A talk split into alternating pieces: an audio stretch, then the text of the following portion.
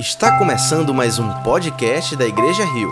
Esperamos que você seja profundamente abençoado com a mensagem de hoje. Vamos aproveitar esse momento tão belo, fazer uma oração ao nosso Senhor. Pai querido e amado, obrigado pela tua presença tão especial nessa noite, Senhor. Senhor, muitos vieram aqui com os corações agitados, com a mente num turbilhão de pensamentos, com preocupações e mais preocupações. Eu sei que tem muita gente aqui ansiosa, preocupada com o dia que passou, ansioso pelo dia que vai vir. Deus, que esse seja um momento, Senhor, que as tuas águas, águas purificadoras que descem do teu trono, invadam o nosso coração, dê refrigério à nossa alma, faça com que esses nossos pés cansados descansem, Deus que essas águas tuas, Pai, nos dê alívio, paz, descanso e a certeza que, ainda que o nosso coração aperte, o peito doa, o corpo esteja cansado, ainda que tudo isso seja verdade, Senhor, Deus, tá tudo bem, tá tudo bem. Nossa alma, nossa vida, o nosso destino é guardado por Ti. Tu és aquele Deus que não descansa estás preparando, Senhor, os nossos dias, o dia de amanhã já está todo escrito por ti e tu tens o melhor para cada um dos teus filhos. Deus, que essa seja, Pai, uma noite da gente lembrar que tu és um Deus que nos dá descanso, Senhor. Faz isso, Pai, nos corações cansados, aflitos, nas almas doloridas, Pai. Faz isso conosco, Senhor. O teu fardo não é pesado como o fardo que o mundo nos dá, mas é leve, é um fardo que a gente carrega junto contigo. Obrigado por esse privilégio, Senhor, de ter o meu Deus carregando o meu fardo junto comigo. Obrigado, Senhor, muito obrigado. Senhor, fica conosco nessa noite, abençoa essa mensagem que vamos aprender, Senhor, sobre que vem da tua palavra que possamos na noite de hoje aprender um pouco mais sobre o teu evangelho e que isso gere impacto na nossa vida, Pai. É isso que eu te peço e te clamo em nome de Jesus. Faz com que nossos corações cresçam hoje, nossa mente amadureça, nosso espírito se encontre mais próximo de ti e que a gente possa aprender mais do teu evangelho. Muito obrigado, Pai, pelo privilégio que é ensinar a tua palavra e que o que eu falo aqui não venha de mim, mas venha do teu reino, Pai. Me usa. Em nome de Jesus, em nome de Jesus. Amém. Amém e amém. Boa noite, Igreja Rio. Muito feliz de estar aqui mais uma vez. Queria saudar os irmãos com a paz do Senhor. Também dar boa noite a todo mundo que está em casa nos assistindo. Irmãos, passamos há alguns dias por um dia muito importante no ano, né? Para todos aqueles que trabalham. É o dia do trabalho, o dia 1 de maio. E esse é um dia que passa em branco nas igrejas. Dia 1 de maio não tem muita coisa para se pregar ou talvez tenha, mas não é um dia que está marcado no calendário cristão. Primeiro de maio passa desapercebido, ainda mais quando cai em um domingo, que é um dia que não tem trabalho de todo jeito. Talvez você não saiba, e hoje eu queria compartilhar isso com você, que trabalho é um tema especialmente importante para o nosso Senhor. Deus está interessado no trabalho, Deus planejou o trabalho. Trabalho é algo importante para Deus. E se você trabalha, ou já trabalhou, ou vai trabalhar em algum momento da sua vida, é importante que você entenda que Deus está envolvido no trabalho também. Não está envolvido apenas na sua vida eclesiástica, apenas no serviço, nos acampamentos, no ministério. Deus está lá naquela empresa, está na sua profissão, e Ele está ali. Ele tem um propósito específico para a maneira, a forma com que você trabalha. E é sobre isso que eu queria falar hoje, sobre fé e trabalho. Como a gente vive as duas coisas. Tivemos há alguns dias um, um encontro, uma capacitação das fontes, e foi uma oportunidade da gente aprender um pouquinho sobre a letra I do nome Rio. Não sei se vocês sabem, temos alguns visitantes aqui, mas o nome Rio, cada letra tem um significado. E a letra I vem de integral. O que é isso, integral? Por que a Rio é integral? Tem a ver com, com pão integral, com fruta orgânica? O que, é que tem a ver esse nome integral? O nome integral vem lá dos anos 70, onde houve uma grande conferência mundial que reuniu mais de 100 é, igrejas diferentes, líderes se encontraram numa cidade chamada Lausanne, na Itália. E essa foi a conferência de Lausanne, em que vários pastores e líderes eles se reuniram para escrever um texto que ficou conhecido como Pacto de Lausanne. E nesse texto eles discutiram muitas coisas e chegaram a uma conclusão que levou eles a escrever o pacto. A conclusão é que por muitas décadas, por muito tempo, os crentes negligenciaram tudo que é para fora da igreja. Por muitas décadas, os cristãos se ficaram reclusos dentro das suas igrejas, não se importando com a vida lá fora. Os crentes pararam de se importar com a sociedade lá de fora, com os pobres, com a cultura e com o trabalho. E por que as pessoas ficaram reclusas na igreja? Porque os pastores, por muito tempo, infelizmente até hoje, ensinam que o crente tem que passar a maior parte do tempo na igreja e ele sai para fora só para trabalhar e volta para a igreja. Por causa desse ensino, o cristianismo parou de falar sobre trabalho, falar sobre cultura, falar sobre a vida lá fora, e Satanás começou a ocupar esses espaços. Quando os cristãos não ocupam os espaços, Satanás ocupa os espaços e toma conta e faz o que ele quer. E por isso que hoje a nossa relação com a nossa profissão é extremamente doentia. Ela é muitas vezes regrada pelos valores do mundo. Então é muito comum que você esteja aqui pensando sobre Deus, vivendo a vida cristã, e aí amanhã de manhã você acorda cedo para ir para o trabalho e os valores na sua cabeça já são outros. Já são valores que têm a ver com segurança, com idolatria ao dinheiro, com amor à sua carreira, com a busca do sucesso, com a busca desenfreada pelos status, com aquela briga e competição desenfreada que faz com que os funcionários de uma empresa vivem passando por cima do outro, passando a perna um no outro. Os valores do trabalho mudam porque nós não aprendemos que Deus também está no trabalho. E o Evangelho fala sobre trabalho. O Evangelho tem muito a nos ensinar sobre a relação de fé e trabalho. Se a gente não procura resposta no Evangelho, a gente acaba vivendo essa vida dual, essa vida esquizofrênica. Muita gente aprendeu que o trabalho é um mal necessário. Eu falei agora há pouco, você tem que ir para o trabalho para ganhar o seu dinheiro, o seu sustento para poder trabalhar na igreja no fim de semana, mas o objetivo do trabalho é ganhar só o dinheiro. Essa visão está equivocada. Não é só isso. Tem gente que olha para o trabalho como castigo.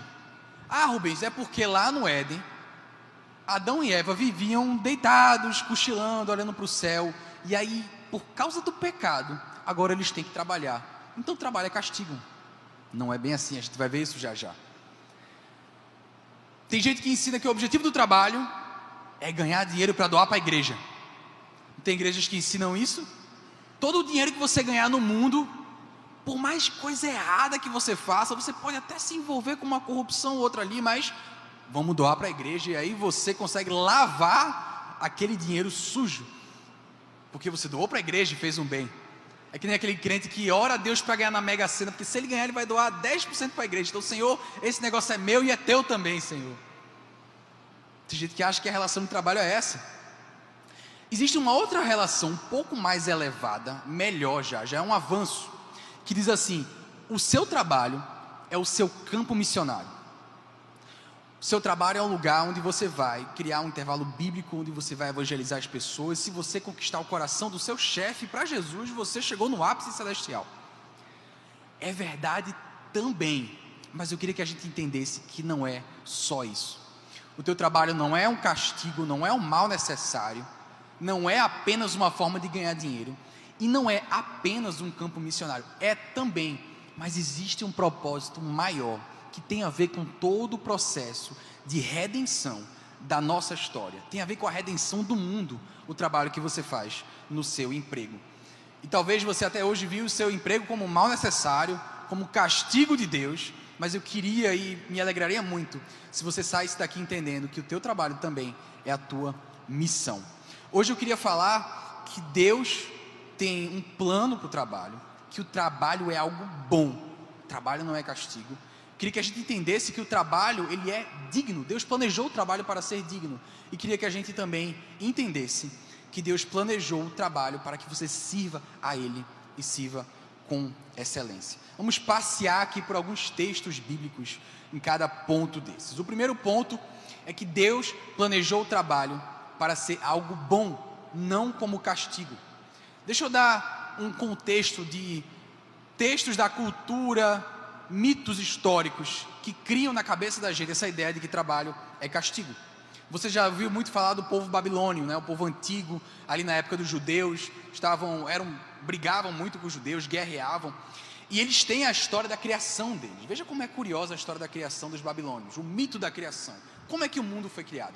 Eles diziam que haviam vários deuses, havia um panteão dos deuses. E esses deuses estavam brigando, era uma guerra entre eles. E havia um desses deuses que liderava um grupo, e o nome dele era Marduk. E Marduk derrotou o grupo inimigo e quando ele derrota o grupo inimigo, os outros deuses, ele pega as partes que restaram, constrói o céu, as estrelas e a terra. E ele faz esse mundo belo. E aí os outros deuses da patota de Marduk olham para essa terra bonita, cheia de árvores, de plantas, de animais, e dizem: Marduk, que lugar incrível, que lugar maravilhoso, vamos viver lá. Agora tem um problema, Marduk: a terra precisa de cuidado. Tem que ter gente que plante, que colha, ela precisa de gestão. A gente não pode deixar ela do jeito que está.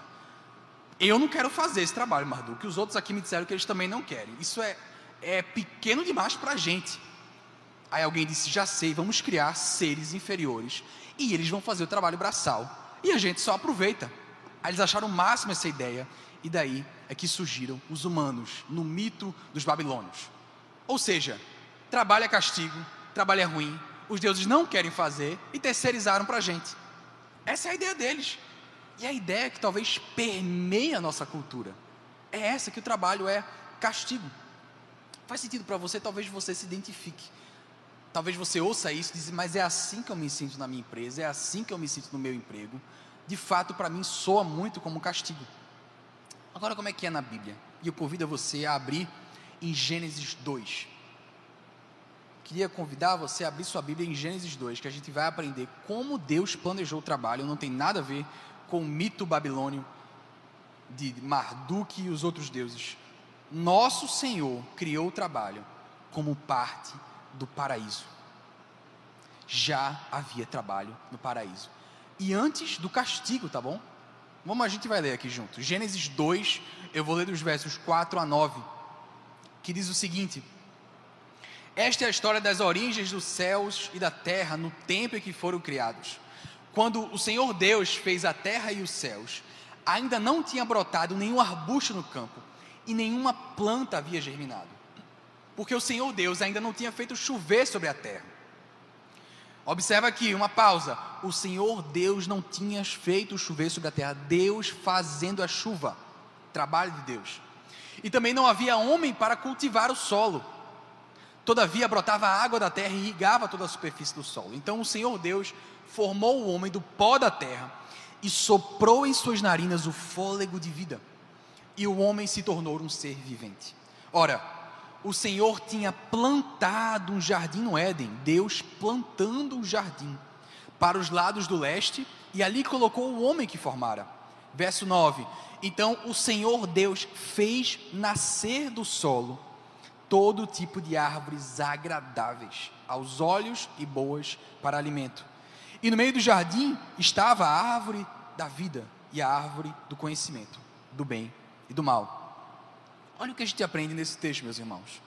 O nosso Deus é aquele que faz a chuva, água às plantas. O nosso Deus é aquele que planta, plantou o jardim. Nosso Deus é aquele que faz nascer as árvores agradáveis nosso Deus é um agricultor. Deus é um agricultor. Ele suja as mãos de terra e faz as plantas nascerem. Deus trabalha, isso é obra de Deus. E aqui no texto a gente começa a dizer, ele começa falando da obra do Senhor, e é o mesmo texto usado lá em Êxodo, quando no texto de Moisés ele fala que você deve trabalhar e deve descansar. A obra de Deus da criação do mundo é a mesma palavra é uma obra, é um trabalho. Deus trabalhou, se engajou num trabalho para construir o mundo. Como agricultor, ele plantou, ele regou, ele fez as plantas crescerem. O meu Deus sujou as mãos de terra e isso não é ruim. Isso faz parte de quem Deus é. Deus é um Deus trabalhador. Ele regava as plantas, ele planta, ele faz nascer árvores. Salmo 145 diz que Deus dá comida aos animais, é Ele que alimenta os animais do campo todo o ciclo da natureza que de fora parece aquilo tudo perfeito, aquilo acontece de maneira automática. Deus está envolvido em tudo aquilo, garantindo que os animais tenham o seu sustento. Jesus não falou que as andorinhas não se preocupam com o dia de manhã, mas Deus as alimenta. É o Senhor que está envolvido no cultivo e na criação de toda a natureza. Deus trabalha, e trabalho não é algo ruim, trabalho não era um mal necessário para o nosso Senhor. Ele não vira dessa forma. E no fim do primeiro capítulo, a gente viu que Deus, quando descansa, ele olha para tudo aquilo e vê que aquilo era bom. Deus suou ali, botando planta, ajeitando o jardim, ajeitando a terra para cá, para lá, fazendo o céu. Ele uh, faz assim e diz: Tudo isso que eu fiz é muito bom. O trabalho de Deus foi algo maravilhoso. Olha que contraste com o mito babilônico e que contraste com a nossa percepção cultural do que é o trabalho. A gente acha que trabalho não tem nada a ver com a vida cristã. Mas o nosso Senhor é um Deus trabalhador. E Ele nos fez a sua imagem e semelhança como seres trabalhadores. Trabalho faz parte de quem nós somos. Trabalho é bom. E eu queria ler um pouco mais à frente, versos 15 a 20 de Gênesis 2. E a gente vai aprender que Deus gosta tanto do trabalho. Trabalho é algo tão bom que Ele quis compartilhar isso conosco. Ele quis nos dar o privilégio de trabalhar na sua obra. Verso 15: O Senhor Deus colocou o homem no jardim do Éden para cuidar dele e cultivá-lo. E o Senhor Deus ordenou ao homem: coma livremente de qualquer árvore do jardim, mas não coma da árvore de conhecimento do bem e do mal, porque no dia em que dela comer, certamente você morrerá. Então o Senhor Deus declarou: Não é bom que o homem esteja só, farei para ele alguém que o auxilie e lhe corresponda. Depois que formou da terra todos os animais do campo e todas as aves do céu. Preste bem atenção nessa parte. O Senhor Deus os trouxe ao homem para ver como este lhe chamaria. E o nome que o homem desse a cada ser vivo, esse seria o seu nome. Assim o homem deu nomes a todos os rebanhos domésticos, às aves do céu e a todos os animais selvagens. Todavia, não se encontrou para o homem alguém que o auxiliasse e lhe correspondesse. Deus faz a obra, trabalha, acha aquilo bom, chama o homem e diz assim: Olha, Adão, isso é tão bom que você vai fazer parte disso comigo. Adão, esses animais aqui, eu não vou fazer a gestão deles, não, tá? Eu não vou organizar os rebanhos, eu não vou levar para pastar. Quem vai fazer isso é você. Você vai ver como é massa, como é legal, como é incrível participar da criação. Adão, você vai ver a honra que eu estou te dando, o privilégio quer participar da criação, eu não vou fazer tudo. Eu vou te dar o privilégio de gerir, administrar a natureza junto comigo. Por isso que Adão dá um nome aos animais. Adão é o agricultor, ele cultiva o jardim. E tudo isso é antes da queda. É antes da queda. A queda fez com que nascesse além, quando, quando Adão plantava a videira, além de nascer uva, a queda fez com que nascessem os cardos, os abrolhos, os espinhos, agora ficou difícil, agora ficou suado. Agora ele plantava e nem sempre nascia. Agora às vezes faltava, agora às vezes vem praga. Trabalho ficou mais difícil, ficou árduo, ficou sofrido. Mas o trabalho sempre foi algo bom. É plano de Deus. Era assim no Éden. Deus pensa: esse trabalho é tão bom que eu não quero que isso fique só para mim, eu quero dividir essa alegria com o homem. E não é assim com os filhos. Você que é pai ou mãe, não dá um orgulho quando você vê uma criança fazendo as primeiras atividades de maneira independente. Deus se sente da mesma forma. Tem um programa do Netflix que eu gosto de assistir com a minha esposa, descobri há pouco tempo e a gente se diverte horrores assistindo, que é um programa chamado Crescidinhos. Não sei se vocês já viram isso. É um programa super curto, são episódios de 7 minutos são crianças no Japão, de 2 a 3 anos, fazendo tarefas de adultos. E as pessoas lá filmando e acompanhando. Então, um menino de dois anos e meio, a mãe diz: Filho, você vai ter que ir até a lavanderia, levar a roupa do seu pai. Depois você vai no mercado, você vai comprar um suco. Depois você vai passar na relojoalheria, pegar meu relógio e você vai voltar para casa. E aí o, e o bebê de dois anos e meio diz: Mãe, eu não quero, eu não vou. Eu quero ir com a minha mãe. Mas é de você vai só, porque você já é um homem, você é grandinho. E lá vai o bebê sozinho. E a mãe diz: Você tem que ir, você já é um homem. E a criança vai sozinha, e aí tropeça, e aí cai, e aí começa a chorar no meio do caminho, e aí quer voltar, aí as pessoas da rua ajudam, e a mãe é firme, mas quando fecha a porta, ela fica. Ah, espero que ele volte logo. Será que, eu, será que eu fiz a decisão errada? Será que, eu, será que foi muito cedo? E todos eles completam o trabalho, eles vão no mercado, se comunicam, dão dinheiro, recebem o troco, é a coisa mais linda, é muito engraçado ver isso. E quando eles voltam, os pais sentem um orgulho, uma alegria, muitos choram de alegria, porque foi a primeira vez que aquela criança fez algo sozinho.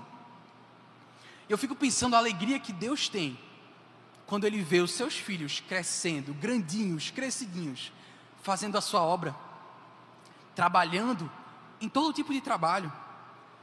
E eu queria muito que você entendesse a partir dessa mensagem que eu não estou falando apenas do trabalho eclesiástico, eu estou falando de todo tipo de trabalho, da sua profissão, daquilo que traz o teu sustento. Deus se alegra em ver você fazendo um bom trabalho, um trabalho bem feito. Deus se alegra do seu trabalho. Eu lembro, na época que eu ia fazer o vestibular, que muitos amigos meus colocaram segunda entrada. Não é? Quando você faz a prova agora, você só vai entrar daqui a seis meses. Eu queria ter colocado, mas o meu curso não tinha. Eu queria ficar seis meses de casa fazendo nada. Adoraria ter tido essa oportunidade, mas o meu curso não deu. Mas vários colegas disseram: pô, que massa, vou entrar na segunda entrada. E eu lembro que três meses depois, eles estavam assim, desesperados, com ócio, fazendo nada em casa, doidos para começarem a estudar logo. Irmãos, trabalho faz parte da nossa identidade, faz parte de ser imagem e semelhança de Deus. Nós não fomos feitos para o ócio total. É importante termos ciclos de trabalho e descanso.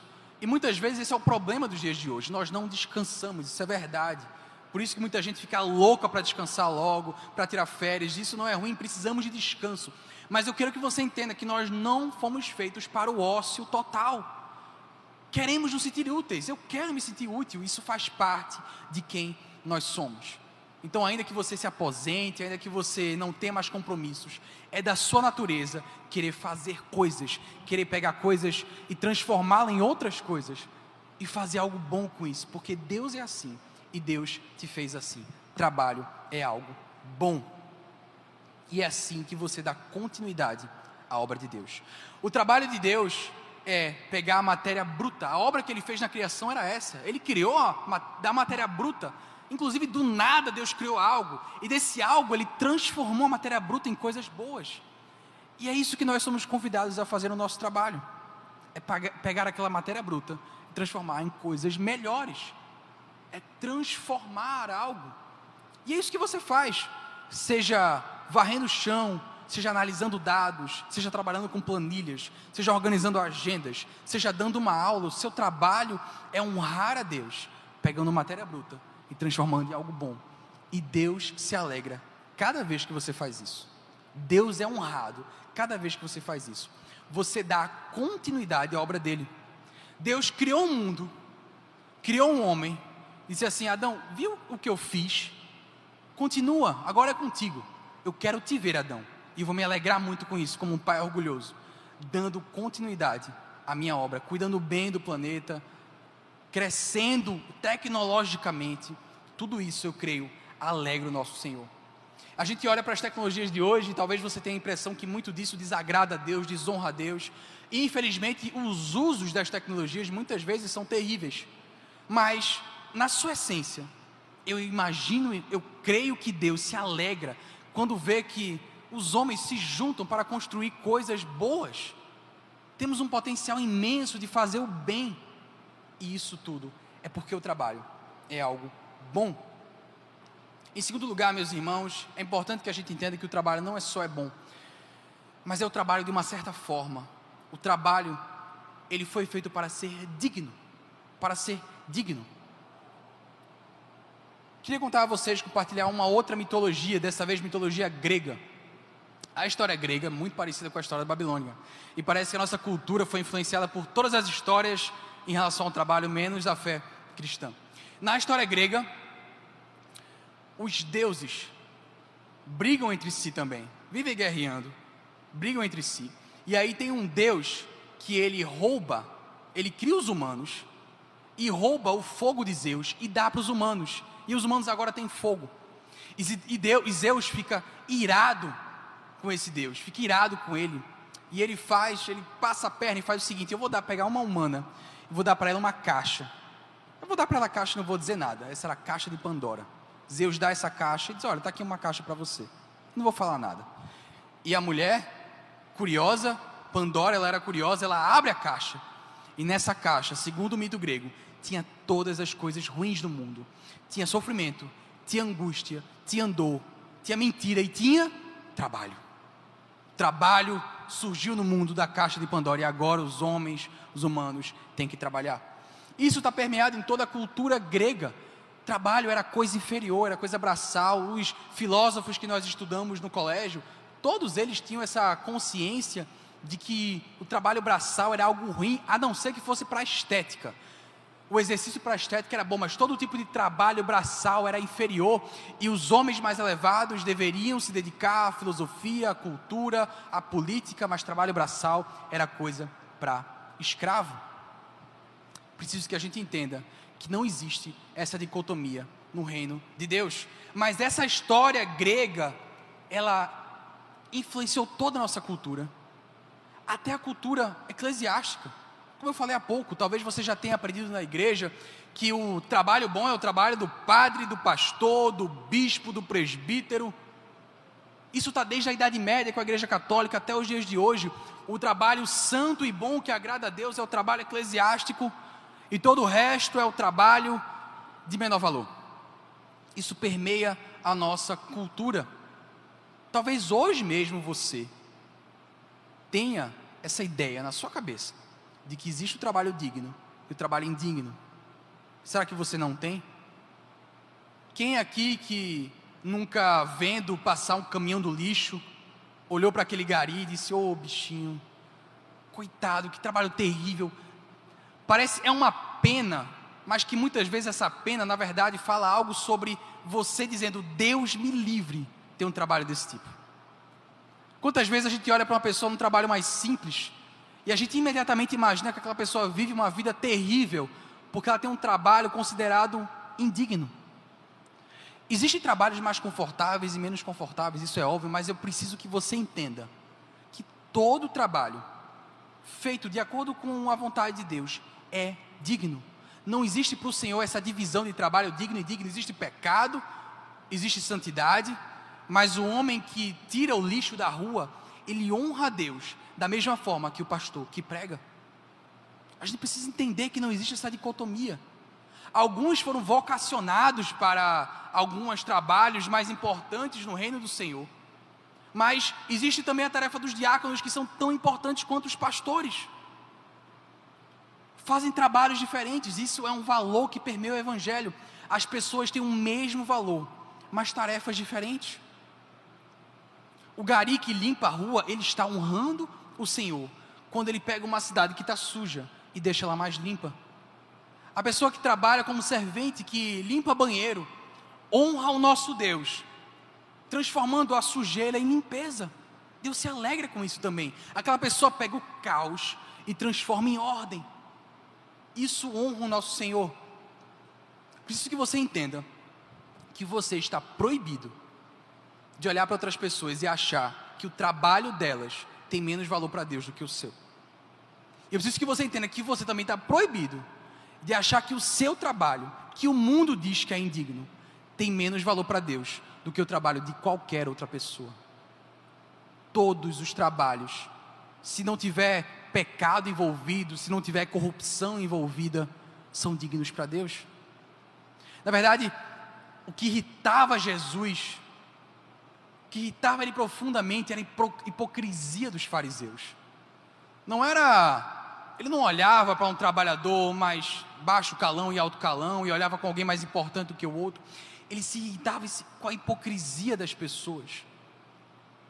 Então eu fico imaginando que Deus olha para uma pessoa com um cargo altíssimo, um trabalho aparentemente muito digno, mas que quando se envolve com corrupção, com coisas terríveis, Deus olha para aquela pessoa e se entristece profundamente o trabalho é digno, seja ele qual for, seja limpando uma privada, seja gerindo um país inteiro como presidente. Não existem essas divisões para Deus. Deus enxerga um trabalho como algo bom, porque transforma o caos e ordem e dá continuidade à obra do nosso Senhor. Não existe, não ache que o trabalho clerical vale mais que o secular, não ache que o trabalho de limpeza vale menos que o trabalho de gestão. Não é assim, não é assim que Deus enxerga. Não é assim que Deus enxerga. Todo o trabalho é digno. Você já percebeu que Deus nunca está na nossa equação de escolha do trabalho? Dificilmente as pessoas pensam no seu emprego, na escolha profissional, na carreira que querem seguir e colocam Deus na equação. As pessoas acham que Deus só entra na equação se for para decidir se você vai ser pastor ou não, se for para ser presbítero ou não, se for para trabalhar na igreja ou não, se for para ser missionária ou não ser. E se você diz, eu não vou ser missionária, e aí Deus não tem mais nada a ver com o seu trabalho.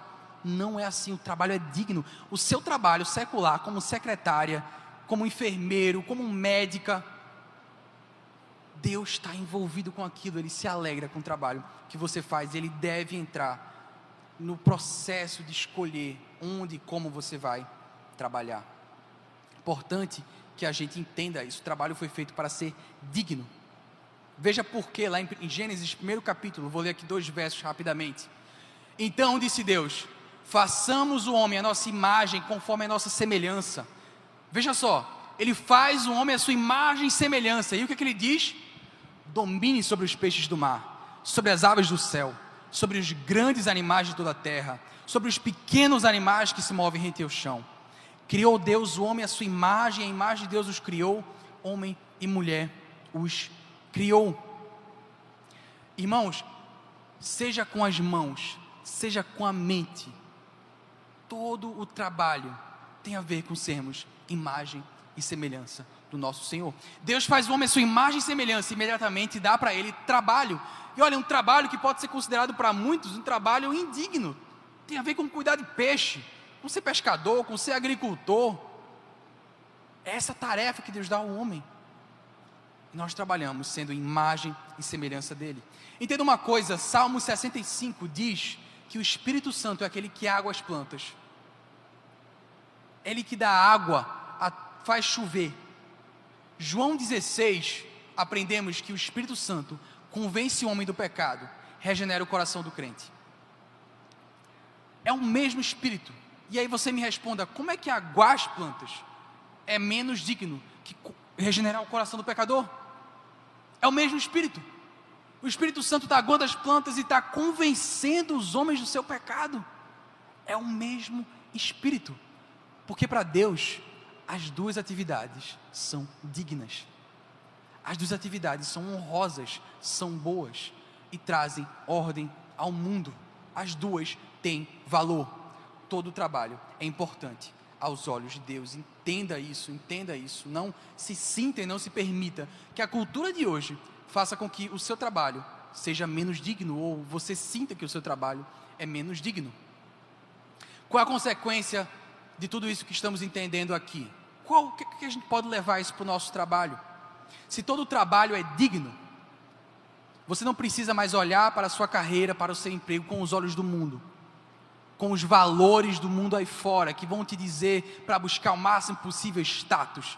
A ditadura do status é terrível, faz com que a gente se sinta inferior e vá contra a imagem que Deus tem da gente. Livre-se da ditadura do status. Se Deus está no seu trabalho e na sua profissão, isso quer dizer que a equação de escolha profissional muda. Agora você pode pensar não só no que vai me trazer mais status profissional, no que vai me fazer deslanchar e crescer para que todo mundo me veja e me admire. Você não precisa mais estar livre, você não está preso à ditadura do salário mais alto, mas agora você está livre sabendo que Deus está envolvido no teu trabalho, que Deus cuida de toda a sua vida, que Deus está conduzindo a tua vida para o teu bem, você pode pensar em coisas como: quais são os dons que Deus me deu? O que, que eu gosto de fazer? Que habilidades eu tenho? Que facilidades eu tenho que outras pessoas talvez não tenham? Que coisa eu posso contribuir para o mundo, para a sociedade? Que tipo de trabalho eu posso fazer bem feito e eu sei fazer, eu posso me dedicar? Você pode agora ter a liberdade de pensar nessas coisas. Saber que todo trabalho é digno, que Deus está envolvido com o seu trabalho, te livra da ditadura do salário de duas formas. Você agora não precisa achar, como o mundo acha, que o teu objetivo é conseguir o máximo de salário possível, ainda que você tenha que passar a perna por cima de todo mundo. Isso não tem nada a ver com Deus. Você pode agora entender que Deus cuida do teu sustento.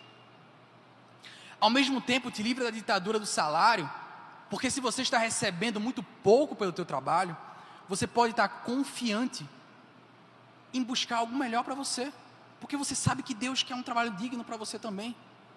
Você pode estar mais confiante, mais em paz e mais tranquilo. Dizer, olha, talvez o lugar onde eu estou não está me pagando o suficiente, mas o meu chefe não é esse chefe. O meu chefe é o Senhor. Ele é que me dá o sustento. Ele é que guarda a minha vida. Sabe de uma coisa? Deus pode ter algo melhor para mim. Saber que todo o trabalho é digno aos olhos de Deus te livra do peso de achar que a tua carreira define a tua identidade. Teu trabalho está debaixo das mãos de Deus. Deus é que governa a tua vida. Entenda isso. Entenda isso. E em terceiro lugar, meus irmãos, falamos aqui que o trabalho é bom, o trabalho é digno.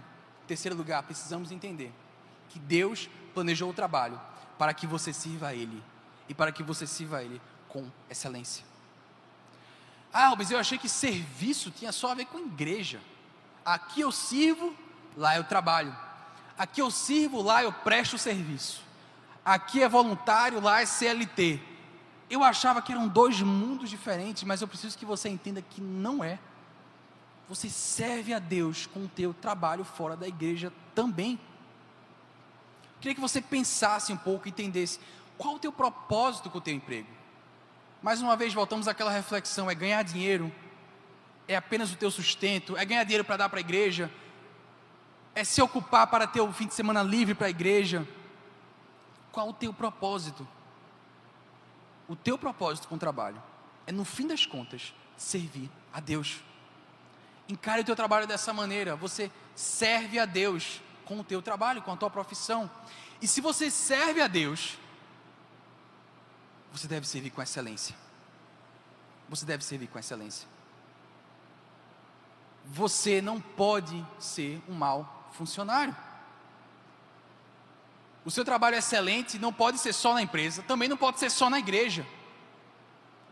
Muitas vezes acontece o fato da pessoa se dedicar, idolatrar o trabalho, e quando chega na hora de servir na igreja, desconsidera ou coloca em segundo plano, e a gente fala muito isso no nosso processo de membresia, mas às vezes acontece o contrário também, e é outro erro. É outro erro. A gente aqui na igreja não está para dizer, olha, dedique sua vida toda à igreja e faça o mínimo possível na sua empresa para que você não seja demitido. Não, não, não, não, não. Teu trabalho como profissional serve a Deus também, tem que ser excelente lá também. Tem que fazer bem feito, tem que fazer o seu melhor. É para Deus é para Deus. Colossenses 3 é um texto belíssimo, eu gosto muito. O que, que Paulo fala aos Colossenses?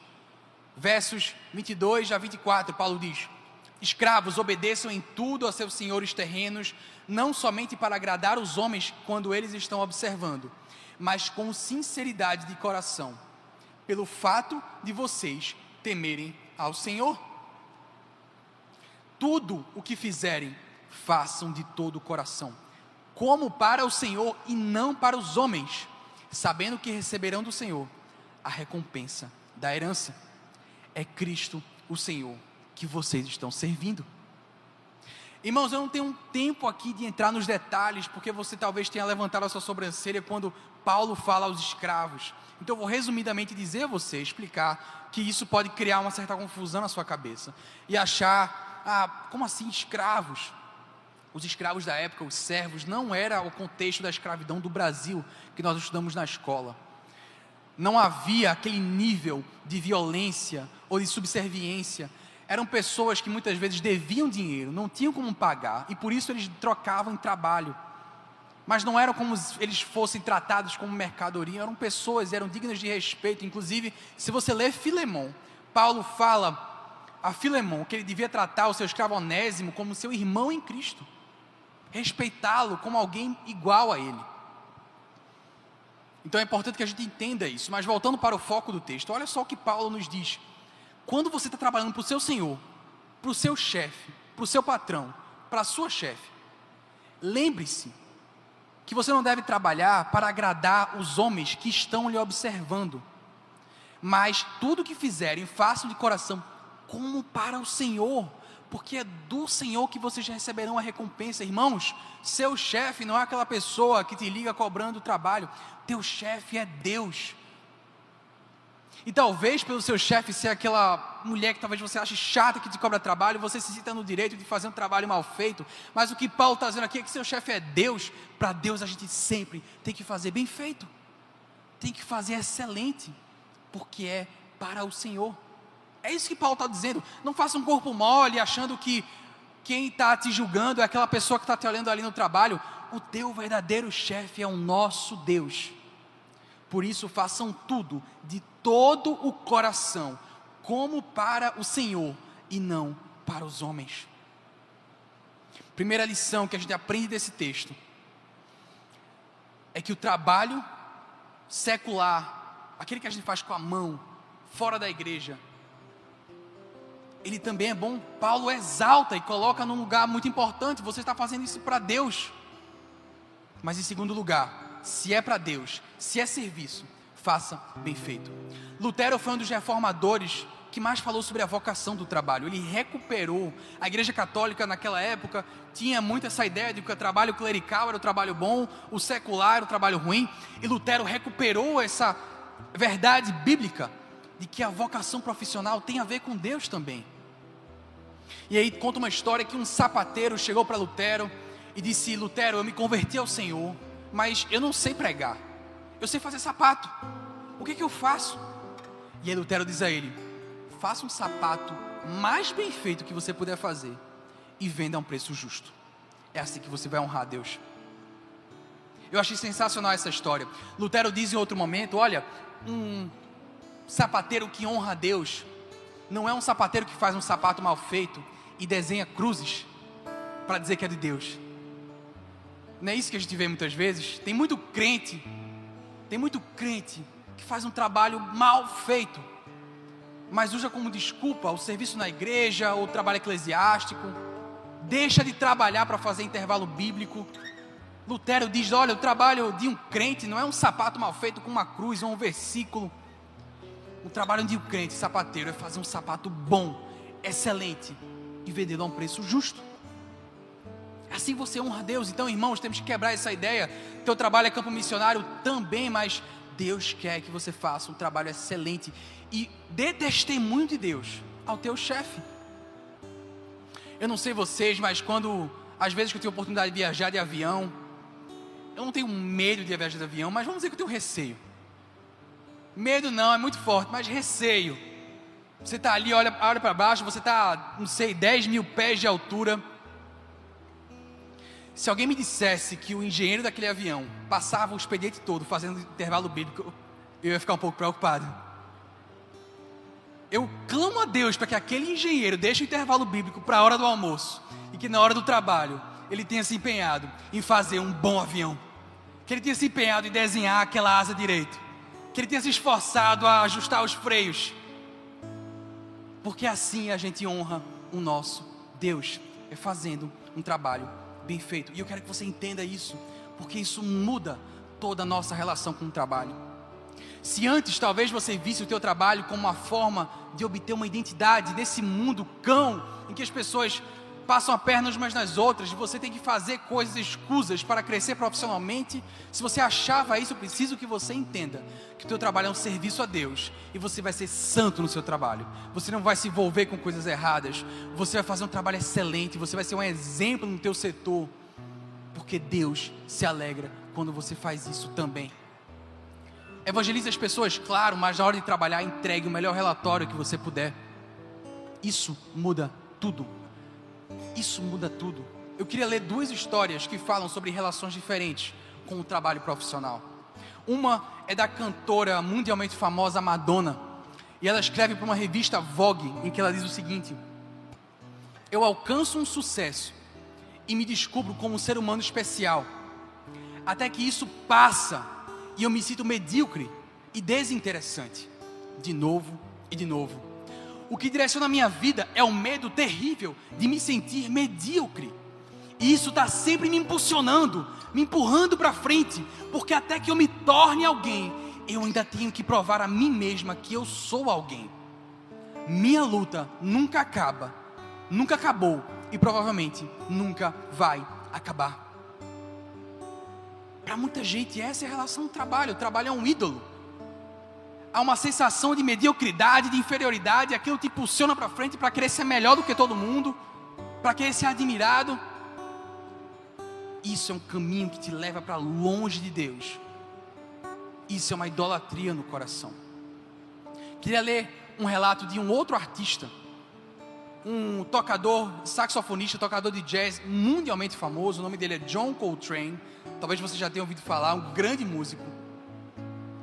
E ele conta o seguinte relato: ele diz assim, durante o ano de 1957, eu experimentei pela graça de Deus um despertar espiritual que me direcionou a uma vida mais rica e produtiva. Naquela época, como gratidão, eu humildemente pedi para ter a capacidade e o privilégio de fazer os outros felizes com a minha música. Eu creio que isso me foi dado pela graça de Deus. Louvado seja Deus. John Coltrane, grande músico, excelente, ele tinha consciência que a sua obra artística tinha um papel de trazer alegria às pessoas. E assim ele estava honrando o nosso Senhor Deus. Essa é uma visão saudável, é uma visão que honra a Deus. E eu clamo ao Senhor para que você revisite, refaça, remodele a tua relação com o teu emprego, com a carreira que você quer ter, com qualquer atividade que você desempenhe hoje. Tudo pertence a Deus. Tudo pertence ao nosso Senhor. Nosso Senhor Jesus Cristo era um carpinteiro. Eu tenho a certeza de que ele fez os melhores móveis, melhores coisas que ele podia fazer com a sua com o seu ofício. Tenho certeza que ele era um excelente carpinteiro, porque ele sabia de que aquilo ali que ele fazia também honrava um, toda a Trindade temos que ser, ter essa relação de trabalho como Deus tem. Colocar a mão na terra e não achar que esse trabalho é indigno, mas entender que isso honra o nosso Senhor. Vamos ficar de pé.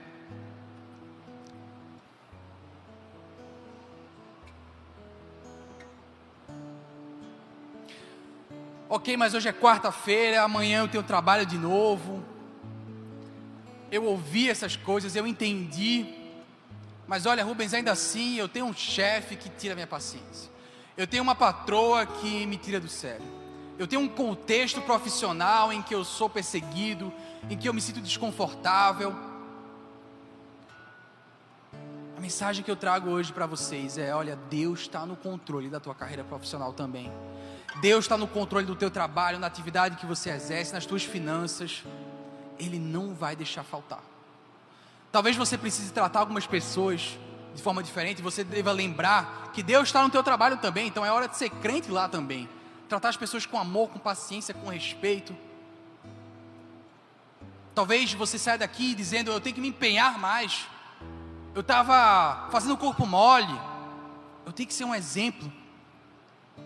Talvez você saia daqui dizendo: Olha, eu entendo tudo isso, para mim é muito difícil. Mas se Deus está nesse negócio, o Espírito Santo vai me dar força para ser um profissional melhor. O Espírito Santo vai me fazer enxergar o meu trabalho de outra maneira. O Espírito Santo vai me fazer ver que o meu dia a dia, de segunda a sexta, ali, naquele horário do expediente, o Espírito Santo vai me dar aqueles olhos sobrenaturais de que eu esteja ali trabalhando e dizendo: Senhor, isso é para ti. Essa venda é para te honrar, Deus. Essa relatório que eu entreguei é em teu nome, Senhor Jesus. E aí você vai se sentir próximo de Deus todos os momentos. Porque o Senhor está ali em tudo que você faz. E que a tua oração hoje e amanhã seja: Senhor, abençoa a minha atuação profissional, abençoa meu trabalho. Deus, me dá equilíbrio, me dá maturidade, me ajuda a olhar para o trabalho com os teus olhos. Obrigado pelo meu trabalho. Ou então, Senhor, se eu não tenho, Deus me, me traz um trabalho que honra o teu nome. E que a nossa relação profissional seja convertida pelo Espírito Santo de Deus. Vamos orar? Senhor Deus, Pai querido, muito obrigado por essa noite. Obrigado por essa mensagem. Obrigado, Senhor Deus, por estar conosco aqui. Deus, eu sei que muita gente que está aqui presente, muita gente que está nos vendo online, pode ter uma relação doentia com a sua carreira. Pode achar que a ascensão profissional é a coisa que a pessoa deve mais buscar nesse mundo. Isso não é verdade, Deus. Tu controla a nossa vida. Nosso sustento vem de ti, não da empresa. Deus, talvez tenham pessoas aqui, Senhor, que acham que o seu trabalho é indigno, é inferior, não tem valor para ti. Deus, isso é mentira de Satanás, Pai. Todo trabalho, Senhor, pode ser feito de forma honrosa e santa, porque ele traz honra ao nosso Deus, ele traz organização ao mundo, ele faz do caos ordem e tu se alegra com isso, Pai. Seja um servente, seja um gari, seja um gestor, seja um administrador, um auditor, todo o trabalho feito de acordo com a tua vontade honra o teu nome e traz glória, Senhor, ao nosso Deus. Que cada um saia daqui com essa consciência e que a nossa relação com o trabalho seja redimida pelo nosso Senhor Jesus Cristo. Porque o sacrifício de Cristo, ele comprou a nossa vida, ele pagou os nossos pecados, mas ele também redimiu toda a criação.